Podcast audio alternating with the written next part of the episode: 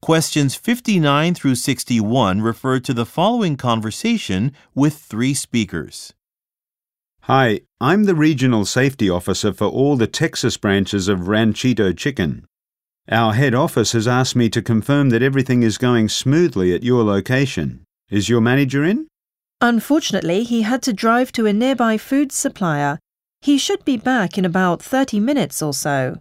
That's no problem. I can wait. Are you willing to show me your kitchen before he gets here? I'd like to inspect the ingredients you're using.